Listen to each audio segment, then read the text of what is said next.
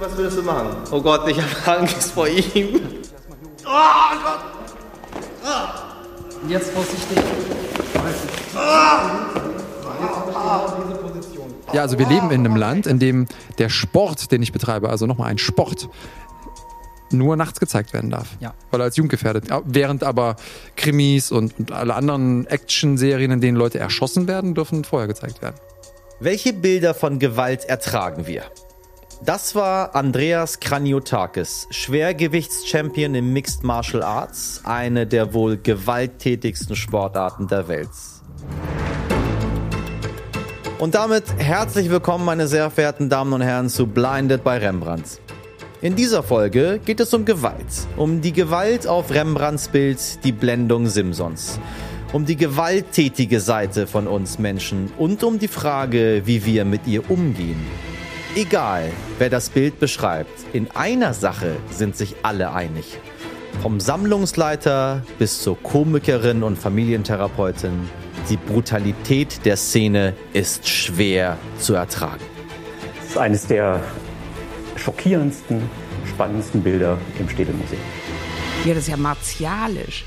Das Entsetzen ist, dass wir auch in einem Rechtsstaat nicht mit dem Recht allein zurande kommen, sondern an gewissen Momenten doch Gewalt ausüben müssen. Ganz am Ende haben Sie die Rabbinerin Elisa Klappheck gehört, die mir im Laufe dieser Folge das Bild sehr unmittelbar in die Gegenwart holen wird. Sollten Sie die Blendung Simpsons gerade nicht vor Augen haben, hier noch einmal eine kurze Bildbeschreibung. Auf diesem riesigen Historienbild wird Simson, der stärkste Mann seiner Zeit, geblendet. Das heißt, ihm werden die Augen ausgestochen. Drei Männer halten ihn fest, einer davon sticht gerade zu. Das Außergewöhnliche ist, dass die Szene so realistisch dargestellt ist. Der Körper unseres Helden ist bis in die Zehen schmerzverkrümmt, das Blut spritzt, eine Träne fließt.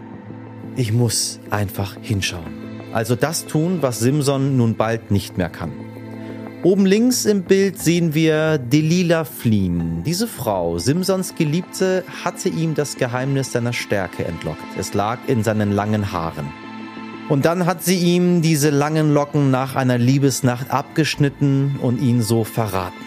Feinde aus dem Nachbarstamm der Philister haben sie dafür bezahlt, um ihn anschließend zu überwältigen. Sie können das Bild in der digitalen Sammlung des Städelmuseums anschauen und auf unserer Webseite blindedbyrembrandt.de.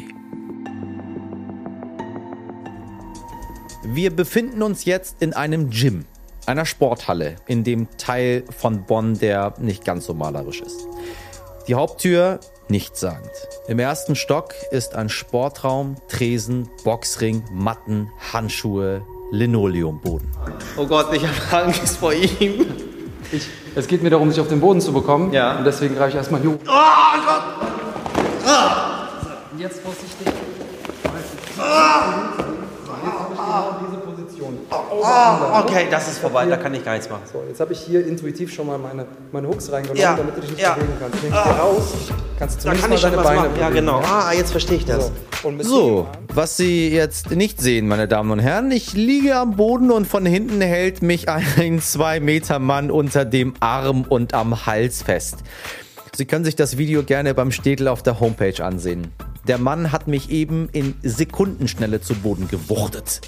Er umklammert mich von hinten, meine Hüfte und die Schulter fühle ich quasi nicht mehr vor Schmerzen. Es riecht nach Gummi und Fußschweiß und ich bin völlig hilflos. Und mit dem Arm, den ich hier oben habe, Ja.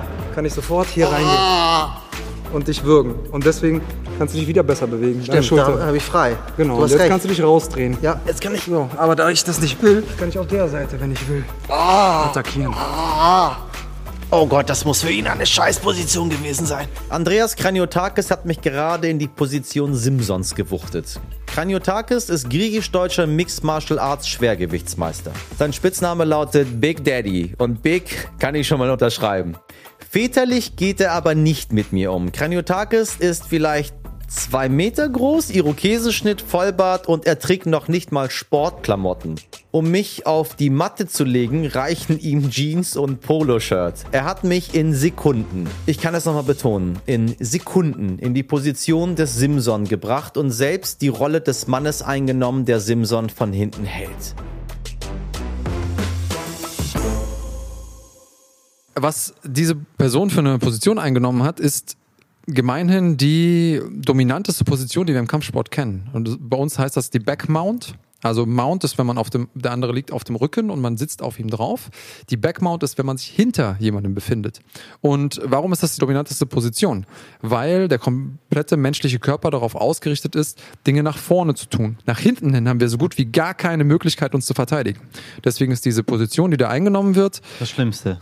das ist im Prinzip das Schlimmste, was einem im Kampf passieren kann, wenn diese Position eingenommen wird. Es gibt natürlich für trainierte Athleten Möglichkeiten, da rauszukommen. In der, Im modernen Kampfsport äh, hätte ich jetzt hier auch noch so ein paar Kritikpunkte des Angreifenden. Also er müsste zum Beispiel seine ähm, linke Ferse und seine rechte Ferse noch in die Hüfte von, von, von, Von- vom Simson, Simson. nehmen. Ah. Einfach damit der seine Hüfte nicht bewegen kann. Da, da hat er ihm noch ein paar Möglichkeiten offen gelassen. Natürlich rede ich jetzt gerade von einem, prinzipiell von einem 1 zu 1 Kampf. Das hier ist ja äh, mindestens mal ein 4 beziehungsweise 5 zu 1 Kampf, wenn man da die Eins, Die- zwei, drei. äh, Person hinten rechts äh, mitzählt und die Dame nicht mitzählen möchte, die ja ähm, sich mit den, mit den Haaren aus dem Staub macht. Aber prinzipiell würde ich sagen, ist das schon das Schlimmste, was einem passieren kann. Also wenn du mich so packen würdest, in präzise keine Chance. Andersrum, wenn du mich so packen würdest und du bist ein Ah. gutes Stück kleiner und ein gutes Stück ähm, unerfahrener Bin in dem, ich, was ich bin mache, ich alles. dann komme ich da so nicht mehr raus, wenn du sie perfekt hast, drin hast. Und das ist nur möglich, wenn du mit einer Hand, mit einem Arm unter das Kinn kommst von einem Gegner.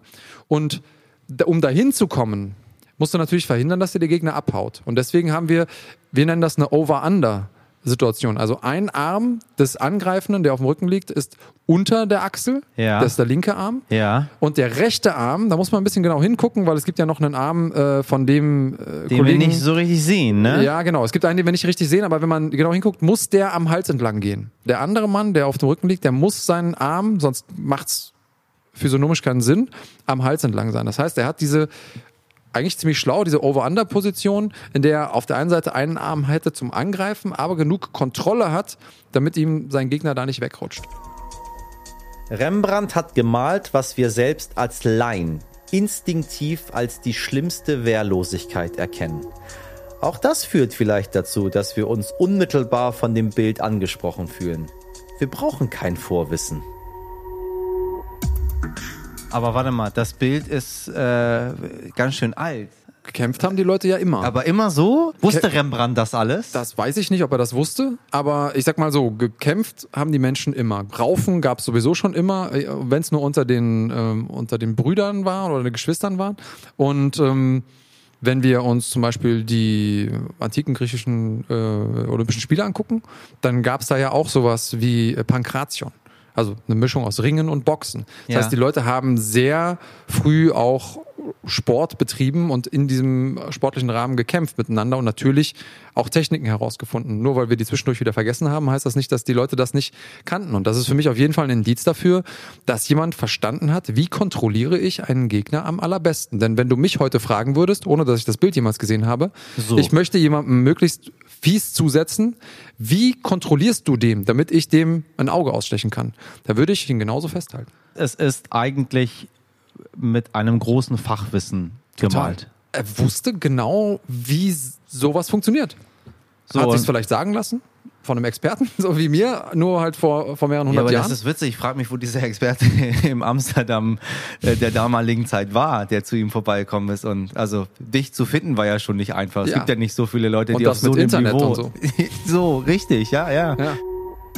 Andreas Kraniotakis ist nicht nur Spitzenathlet, sondern auch ein Experte für Gewalt. Er berät etwa die Polizei, wenn es um Deeskalation geht und promoviert gerade zum Thema Kampfsport. Die Liebe und die Sinnlichkeit in dem Werk spielen für ihn erstmal keine Rolle. Würde ich jetzt mal vermuten. Andreas, was siehst du? Ähm, ich sehe ein Gemälde, in dem ganz, ganz viel Gewalt stattfindet und ähm, in dem es einen Menschen gibt, der festgehalten wird und dem dann Gewalt angetan wird. Also das bedeutet natürlich gleichzeitig äh, für mich, da sind Leute, die auch eine gewisse Organisationsstruktur haben. Und dann haben wir für mich vielleicht sogar die wichtigste Rolle aus Sicht der Angreifenden, ist die Figur, die am Boden liegt. Und zwar noch ähm, Die hinter, hinter Samson, mal Genau. wir sind unten rechts im Bild gerade, also die Figur, die, die Simson ähm, quasi zu Boden ringt. Und jetzt sage ich dir noch, noch eine Sache, was wirft jetzt mein Bild ein bisschen durcheinander. Diese Nähe dieser beiden Männer zueinander wird als eine schon eine Art homoerotische Szene gewertet. Sie wird als, weil der eine von hinten auf den anderen. Anna Huber vom Städel aus der Abteilung Bildung und Vermittlung hatte mich mit diesem Hinweis überrascht. Bevor das Bild in Frankfurt verpackt wurde, habe ich mit ihr zuerst über die Lanze im Bildvordergrund gesprochen, die ziemlich explizit auf Simson gerichtet ist. Genauer auf seinen, ähm, sagen wir mal, Schritt. Und guck mal die Form, also um das jetzt mal ganz Ja, deutlich ja. zu sagen, das äh, ist wie ein irrigierter Penis, ne, der ja, davor gemalt ja, ist. Das kann man eigentlich nicht anders sehen. Und das spielt mit dieser Thematik und das weiß so ein Rembrandt, so ein super großartiger, genau, so ein Brain Rembrandt weiß das genau und setzt sowas ins Bild. Und noch mehr, jetzt kommt was voll krasses. Ich habe gerade schon erklärt, Simson, das war für die ähm, Leute damals in den 60er, 1630er Jahren tatsächlich ein großes Thema, ist Auserwählter Gottes und trotzdem Sünder. Und wenn man jetzt schaut, wie der Simson da liegt, der wird ja von dem einen Soldaten wirklich auf die Erde gehalten. Ja, ne? Der ja. liegt hinter dem Ja. und umfasst dessen Brust und reißt den nach unten. Und ganz ehrlich, ich sehe da sogar sowas drin, was natürlich damals als Sünde per se galt, dass hier auf Männerliebe noch angespielt wird. Nein. Doch, das ist, die, das ist sozusagen für die damalige Zeit, und Gott sei Dank ist das heute nicht mehr so, in Anführungsstrichen die verkehrte Liebe. Von hinten, ne? Ja. die da mitgemalt wird. Andererseits habe ich ja gerade gelernt, dass die Position keine kunstvolle Komposition ist, sondern einfach eine klassische Kampfstellung. Wer hat denn nun recht? Ich kann mir gut vorstellen, dass das vielleicht auch gewollt war von Rembrandt, damit zu provozieren. Und zu sagen, okay, ja, ich weiß, dass es Menschen gibt, die zwei Männerkörper nah beieinander sehen und bei denen das genau das auslöst. Also vielleicht wollte er auch triggern in dem Moment. Das hat ja schon irgendwie so was Komisches. Also ich, ich erlebe das in meinem Alltag auch, dass Menschen, die von der, vom Sport, vom Kämpfen keine Ahnung haben, die das nicht durchdrungen haben, dass das für die vielleicht einen Anstrich haben könnte. Immer Und- noch tatsächlich? Ja, Oh Gott, natürlich. krass, das hätte ich auch nicht gedacht. Ja, natürlich. Und genauso ist es mit, Okay, ich nehme alles wieder zurück. Ja, also Rembrandt wir- wusste, was er, was er tut. Alle Kunsthistoriker haben doch recht gehabt. also das ist einfach pures Kämpfen. Und da passieren Dinge, die vielleicht in einem anderen Setting merkwürdig anmuten äh, mögen, aber beim Kämpfen eben das effizienteste Mittel sind in dem Moment. Kampf hat also seine eigene Logik. Ich habe übrigens auch große Teile meiner Kindheit in solchen Hallen verbracht. Zwölf Jahre Karate. Wie so viele Kinder der Generation Karate Kid 1 bis 3. Für mich war die Mischung aus Gewalt und Disziplin, aus Sport und Wut immer irgendwie spannend und herausfordernd. Auch wenn ich aus einer eher intellektuellen Familie komme. Geredet habe ich über meine Liebe zum Kampfsport selten. Es war irgendwie nicht gesellschaftlich populär. Parallel hatte ich zeitweise die Reitstunden meiner kleinen Schwester abgegriffen. Das war das Gesprächsthema.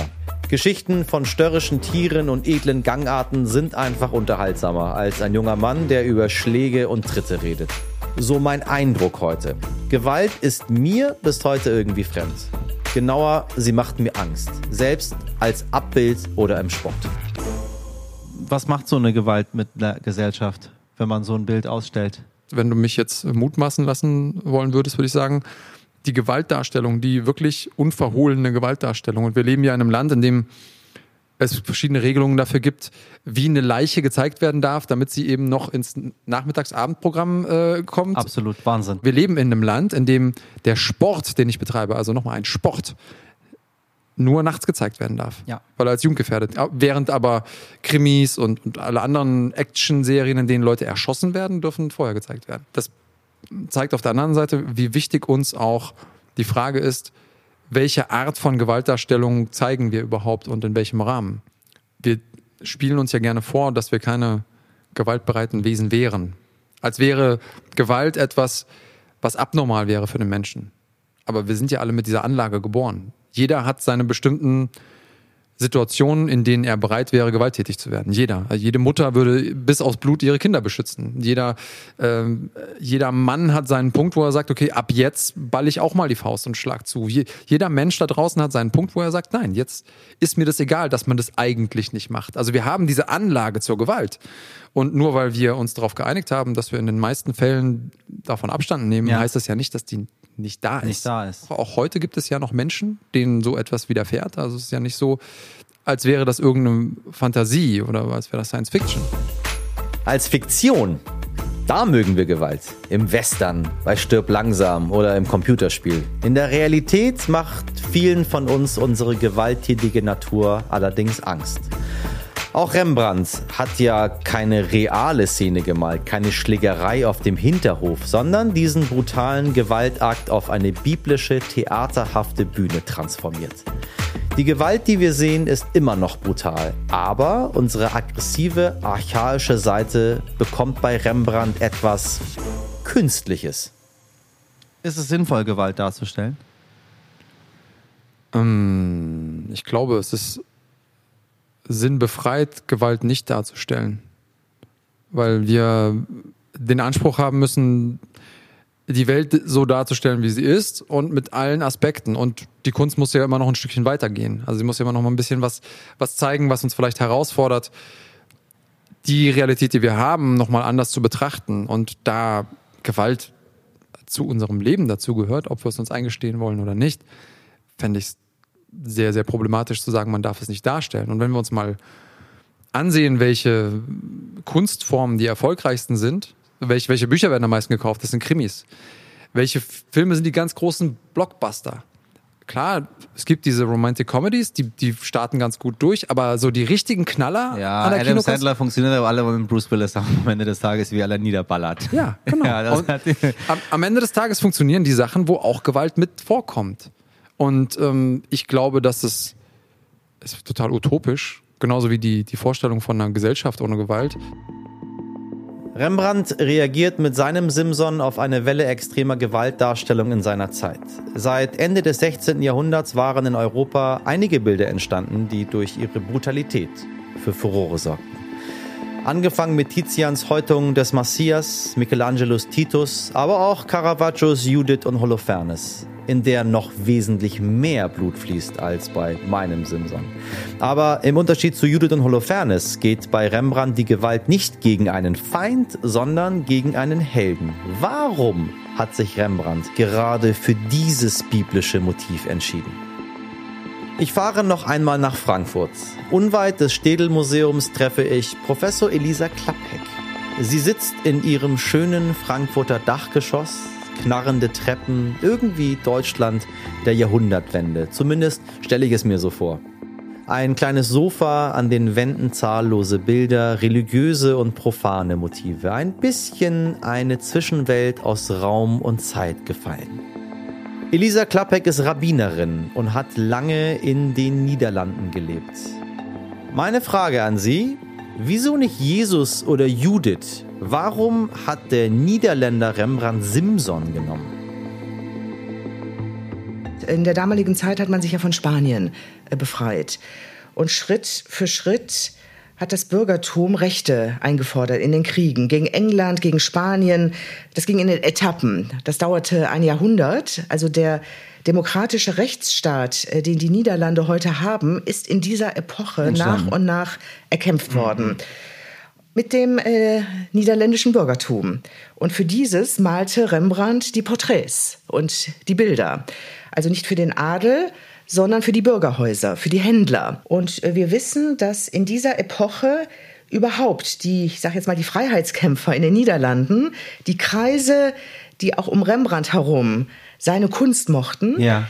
dass in dieser Zeit diese Menschen sehr stark diesen politischen Kulturkampf als einen religiösen Kampf empfunden haben und ihre Motive aus der Bibel nahmen. Und sie haben sich identifiziert mit Israel, mit äh, dem Alten Testament, insbesondere mit dem Kampf gegen den Pharao im Buch Exodus, das Volk Israel, was sich befreit von dieser Unrechtsherrschaft äh, des Pharaos. Und die äh, Demokratien, die entstanden sind in der Schweiz, in äh, den Niederlanden, in England und auch in, in Amerika dann, die amerikanische Revolution, die alle haben Motive aus dem Alten Testament genommen. Und auch Rembrandt hat in dieser Vorstellung äh, sich bewegt und Motive gemalt.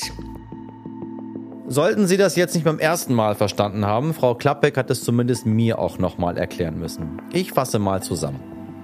Vor Rembrandts Geburt waren die Niederländer politisch fremdbestimmt. Die katholischen Habsburger aus Spanien herrschten. Dennoch verbreitete sich das reformatorische Gedankengut. Etwa 50 Jahre vor Rembrandts Geburt kam es dann zum Aufstand gegen die Spanier. Die damaligen nördlichen Niederlande gewannen und erklärten sich zur Republik. Danach begann der wirtschaftliche Aufstieg der Vereinigten Niederlande. Und was macht man nach so einem Sieg als Gesellschaft?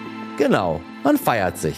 In den Vereinigten Niederlanden zu Rembrandts Zeiten entstand ein Mythos des David gegen Goliath. Dem Kleinstaat ist es tatsächlich gelungen, die Weltmacht der spanischen Habsburger zu besiegen. Freiheit. Und zwar durch Gewalt und Gottes Hilfe. Daniel Tyradellis, den Berliner Philosophen und Ausstellungsmacher, kennen Sie ja vielleicht noch von den vergangenen Folgen. Für ihn ist das das zentrale Motiv in Rembrandts Blendung. Was bedeutet dieses Bild? Es bedeutet sicherlich eine Auseinandersetzung damit, wie Gewalt zu hegen ist. Also wie eine Gemeinschaft, sei es durch religiöse, sei es durch andere Formate, ein, ein Minimum an Gewalt realisieren kann und der Nebenaspekt natürlich ein Maximum an Gerechtigkeit. Und hier kommen alle drei monotheistischen Religionen in diesem Bild zusammen. Und das scheint mir sozusagen der, der, der kulturhistorische Clou dieses Bildes zu sein. Dass also einerseits äh, das Motiv der Versuchung der Liebe, also die schöne Frau, die den Simson, was ja ein, Richt, ein jüdischer Richter ist, also der ja Gesetz spricht und auserwählt ist von Gott. Das heißt, diese Frage, wie legitimiere ich Gesetze, um Gemeinschaften zu organisieren, sagt man im Judentum, es gibt den einen Gott, der hat eine Zahl, gewisse Zahl von Menschen ausgewählt, die stellvertretend für ihn diese Gesetze verkörpern und umsetzen. Ja. Und zwar mit Gewalt durchaus mit Gewalt. Simson ist mit einer hohen Potenz im Sinne der Gewalt ausgestattet. Und es gibt das Christentum, das sagt, ach, alles Quatsch, die Liebe heilt alles.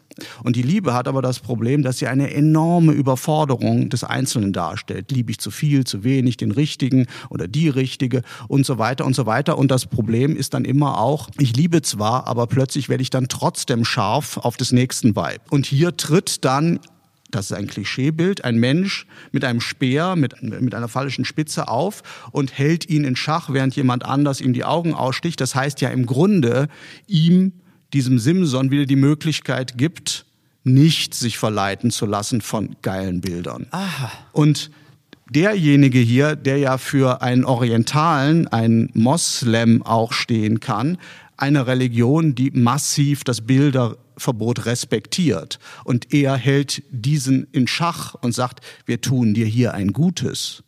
Nämlich, wir verhindern, dass du dich verleiten lässt von deiner Affektgeilheit, um deiner Rolle als mächtigem Gesetzesvertreter weiterhin gerecht werden zu können. Was will Rembrandt damit der Gesellschaft dann sagen? Das hört sich so ein bisschen so an, als würde der Islam daherkommen und sagen, so liebe Leute, äh, das ist mir ein bisschen zu viel, was hier passiert. Wir achten jetzt mal drauf, dass wir uns mal wieder an die Regeln halten. Ich glaube, Rembrandt verhandelt hier die Aporien, die damit verbunden sind. Das heißt, es gibt Gewalt in dieser Welt und es gibt in der Wahrnehmung von Rembrandt zu seiner Zeit drei monotheistische Religionen und alle drei verhalten sich dazu und das Christentum mit der Liebe ist aus der Perspektive Rembrandts natürlich zu seiner Zeit das erfolgreichste und auch mächtigste und überzeugendste in Europa, aber das kann auch darauf basieren, dass wir vor anderen Realitäten des Menschseins die Augen verschließen oder uns ihnen nicht stellen. Und er stellt in diesem Bild die Aporien dar. Das heißt, dass jede der drei monotheistischen Religionen eine andere Art von Antwortversuch gibt. Rembrandt gibt hier nicht sagt nicht, der hat recht oder die hat recht, sondern er versucht nur, die größte Verdichtung dieses Konflikts in ein Bild zu bringen. Ich weiß nicht, wie es Ihnen geht, meine Damen und Herren, aber ich finde alle drei Lösungen ziemlich gut. Liebe, gute Gesetze und ein bisschen den Menschen in Schach halten. Für Elisa Klappheck hat das Bild allerdings vor allem eine politische Seite. Was mich überrascht hat. Sie ist schließlich eine Frau Gottes, die Rabbinerin. Aber gerade weil ich das so interessant finde, will ich es Ihnen, liebe Zuhörerinnen und Zuhörer, nicht vorenthalten. Für Elisa Klappek ist Simson zwar ein Held, aber ein Held, der sich überlebt hat. Er versucht was anderes. Und, aber er ist ein Held. Er ist ein Alleingänger. Das ist der Held. Der Held geht alleine einer gegen alle und siegt. Das ist der Held, mit dem wir uns identifizieren möchten. Das ist in der griechischen Mythologie das System. Und äh, hier haben wir einen äh, jungen Mann, der auf dem besten Weg ist, ein israelitischer Held zu werden. Also er ist nicht nur Richter, er wird auch Held. In Alleingängen, äh, Taten, die er alleine ausführt. Ein Mucki-Typ, der sich äh, von niemandem was sagen lässt, der macht und gar nicht auch redet. Also das, das Gegenteil von einem Demokraten, der in einem Parlament reden würde, sich abstimmen würde Ja, mit den ja, anderen. ja. So, und in diesem Nieder niederländischen Szenario, wo man äh, Kriege führt um eine größere Sache, um den Rechtsstaat. Genau gegen um solche Personen. Sollten Sie das Alte Testament gerade nicht mehr ganz so parat haben, hier ein kleines Update. Simson war ein Richter im Volk der Richter, also dem Volk, dem Gott die zehn Gebote gegeben hat, die die Menschen ja vor Ort nur noch ausführen mussten. Wenn es Unklarheiten gab, standen übermenschliche Richter wie Simson parat. Die hatten immer Recht. Da darf man nicht drauf reinfallen, auf solche Personen, Ja. dass die es machen würden. Die werden die neuen Diktatoren. Ja. Und deswegen das Entsetzen, dass man in den eigenen Reihen solche Leute unschädlich machen muss.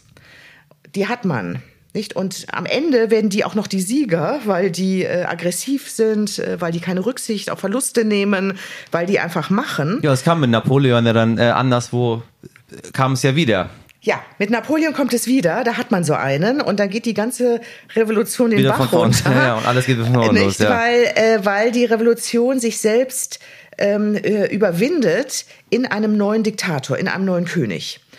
Und dieses Entsetzen, dass äh, einfach mit der Revolution selber die Sache noch nicht überstanden ist, sondern die Menschen selber müssen was Neues lernen, neue politische Formen, neue Formen des Umgangs äh, lernen und nicht einem Helden hinterherlaufen. Das ist, glaube ich, das Entsetzen Rembrandts, was sich hier äh, zeigt und warum ein Samson leider unschädlich gemacht werden muss, warum da auch Gewalt drin bleibt. Und das äh, Entsetzen ist, dass äh, wir auch in einem Rechtsstaat nicht mit dem Recht allein zurande kommen, äh, sondern an gewissen Momenten doch Gewalt ausüben müssen, um äh, solche äh, Halbstarken äh, im Zaum zu halten. Äh, Gewalt ausüben mü- müssen und können wir das noch? Das ist auch die Frage heute. Das ist also ein sehr äh, aktuelles Bild. Können wir heute Populisten, äh, Menschen, die nach vorne preschen äh, und äh, den, äh, mit den Mitteln des Rechtsstaates möglicherweise diesen kaputt machen, äh, haben wir selber das eigene Gewaltpotenzial, um die zurückzuhalten. Ja. Fragen, die wir uns stellen müssen. Die RAF, der NSU oder der islamistische Terror sind drei ganz unterschiedliche Beispiele für gewalttätige, antidemokratische Vereinigungen, die versuchen oder versuchten, unseren demokratischen Rechtsstaat anzugreifen.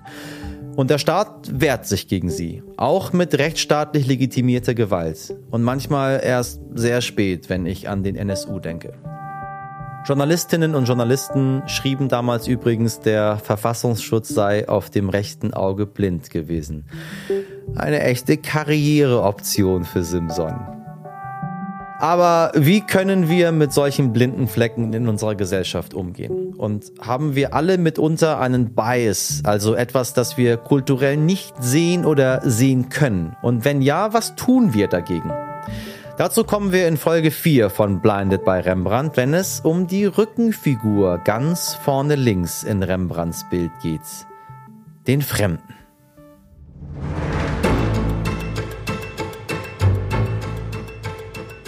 Blinded by Rembrandt ist eine Podcast-Serie des Städel Museums in Zusammenarbeit mit Telemichel. Moderation und Redaktion Michelle Abdullahi und Janina Kalle. Idee und Konzept Städel Museum.